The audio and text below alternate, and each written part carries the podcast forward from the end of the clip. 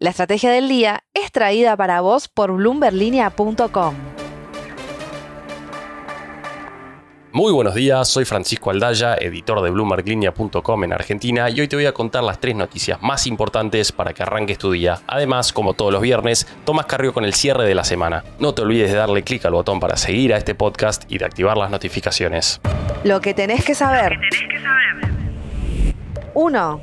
Se suele escuchar de un lado del espectro político que la deuda en moneda local no es tan grave como la denominada en dólares, bajo el argumento básicamente de que uno puede hacerse más fácilmente de pesos que de la divisa norteamericana. Pero lo que no se dice explícitamente acá es que si un gobierno es deficitario y no lo quieren financiar los inversores privados e institucionales, hacerse de más pesos significa una mayor expansión monetaria. Como ya hemos visto en los últimos meses, al gobierno le ha costado de a ratos el rollover y últimamente viene dependiendo de manos amigas, es decir, otros organismos del Estado que compran deuda del propio Estado.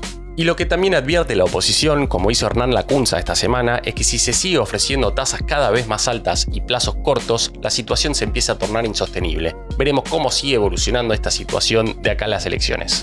2. El anuncio calmó algunas ansiedades, sobre todo de los bancos, pero lo cierto es que el nuevo billete de 2.000 pesos no va a modificar demasiado el panorama en un futuro cercano. Como mucho, este año veremos solo un puñado de la nueva denominación en las calles. Según pudo averiguar Tomás Carrió de dos fuentes con conocimiento directo del asunto, la Casa de la Moneda tiene capacidad para imprimir este año no más de 200 millones de los flamantes billetes. Eso implica que representarían un 2,5% de los casi 8 mil millones de billetes que circulan hoy. 3.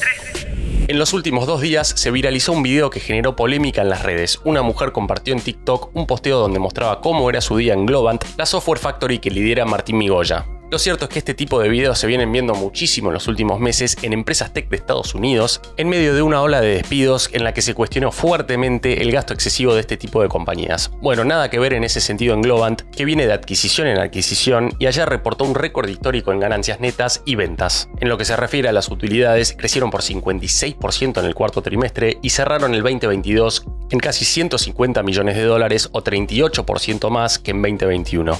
No parece tan probable entonces ver despidos masivos, al menos en esta compañía.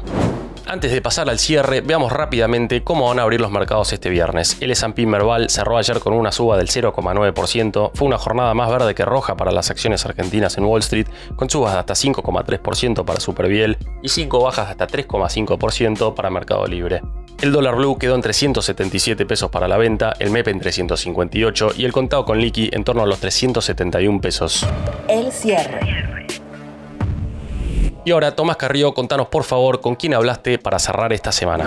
Muchas gracias, Fran. Bienvenidos a una nueva edición del cierre de la semana. Mi nombre es Tomás Carrillo y como todos los viernes vamos a estar intentando analizar acá los temas más importantes que dejó la economía argentina.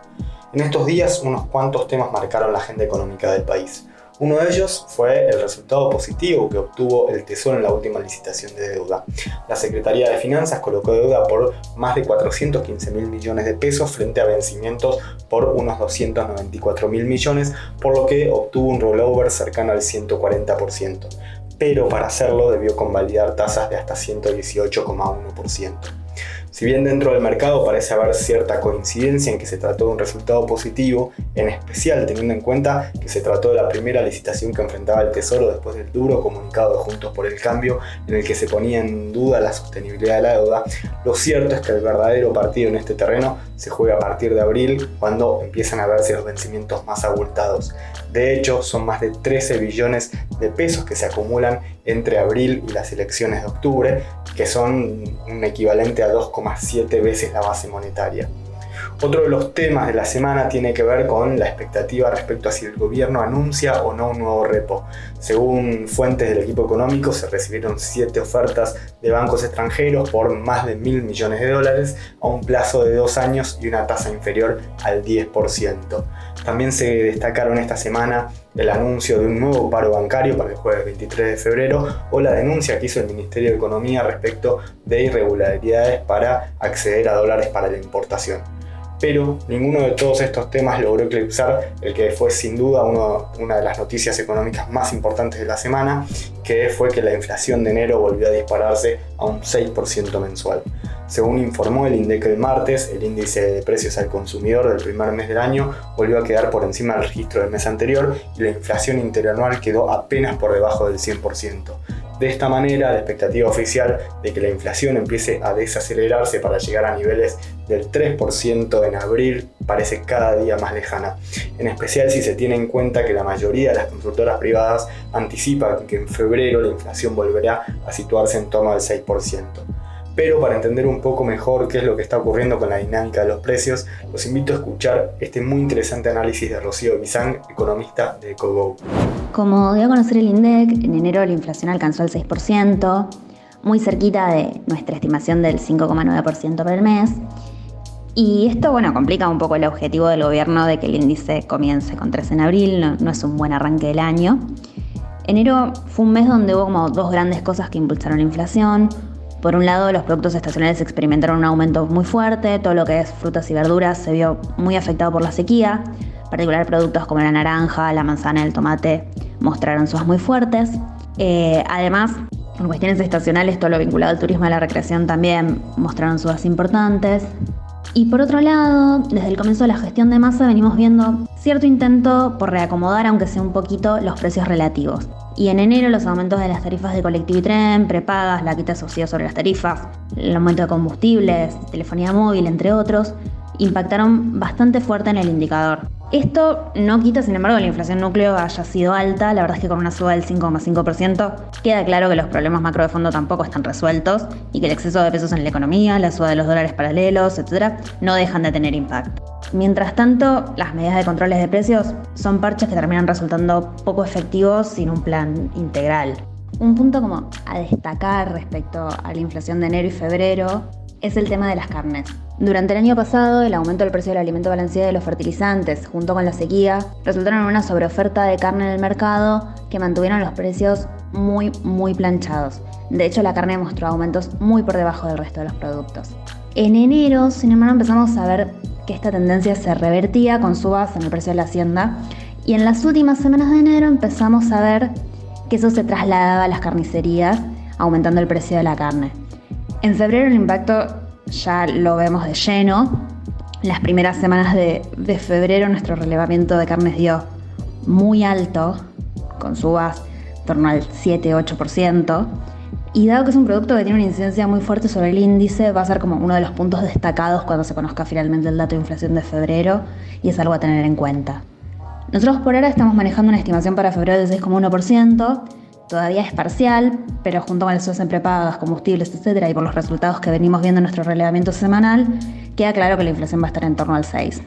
Para el resto de los meses del año, esperamos que la inflación se mantenga en esta línea, en torno al 6% mensual. Eh, de hecho, nuestra proyección es que para noviembre la inflación acumulada supere el 100% y se ubique en torno al 104-105%. La verdad es que vemos muy difícil una baja de la inflación fuerte en un contexto donde algunos precios regulados comienzan a indexarse, donde la sequía amenaza las ya pocas reservas que hay, con un mercado de deuda de pesos en tensión, con dispersión de precios relativos, una brecha cercana al 100%, salarios deprimidos. Y encima de todo eso, en el medio de un electoral, lo que suma todavía más incertidumbre a la economía. Nos gustaría, la verdad es que ser un poco más optimistas, pero dado este contexto está difícil. Como bien explica acá Rocío, la aceleración de la inflación a niveles del 6% mensual no parecería tratarse de un hecho aislado, y esto cobra especial trascendencia por varios motivos. Además de los económicos, la dinámica de precios va a jugar un papel muy importante y va a tener mucha incidencia en términos políticos. Es que la historia demuestra que los oficialismos prácticamente no ganan elecciones con estos niveles de inflación. El año pasado, un informe de Consultatio había analizado cómo afectó la inflación al resultado de cada elección desde 1985 hasta 2021 en Argentina, y ese informe reflejaba que en todos los casos en que la inflación promedio de los últimos tres meses se ubicó por encima del 2,5% mensual, el oficialismo había sido después derrotado en las urnas. Por eso es que el informe concluía que es muy difícil ser electoralmente competitivo con tanta inflación pero de estos temas seguramente nos ocuparemos más cerca de agosto y de octubre en este espacio de Bloomberg Línea con el que intentamos cerrar cada semana entendiendo un poco mejor qué es lo que está pasando con la economía argentina. La frase del día.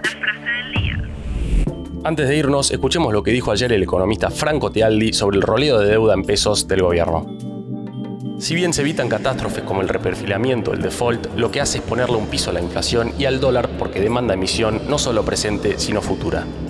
Hablaremos con Franco sobre este tema en un podcast especial este lunes. Esto fue un nuevo capítulo de la Estrategia del Día Argentina. Yo soy Francisco Aldaya, editor de Bloomberg Línea, y me podés seguir en Twitter en arroba franaldaya. No se olviden de darle clic al botón para seguir a este podcast y a la campanita para que se enteren al instante cada vez que sale un capítulo de lunes a viernes. Espero que tengas una gran jornada productiva. Esto fue La Estrategia del Día Argentina, escrito y narrado por Francisco Aldaya. Producido por Arturo Luna y Daniel Hernández. Que tengas un día muy productivo.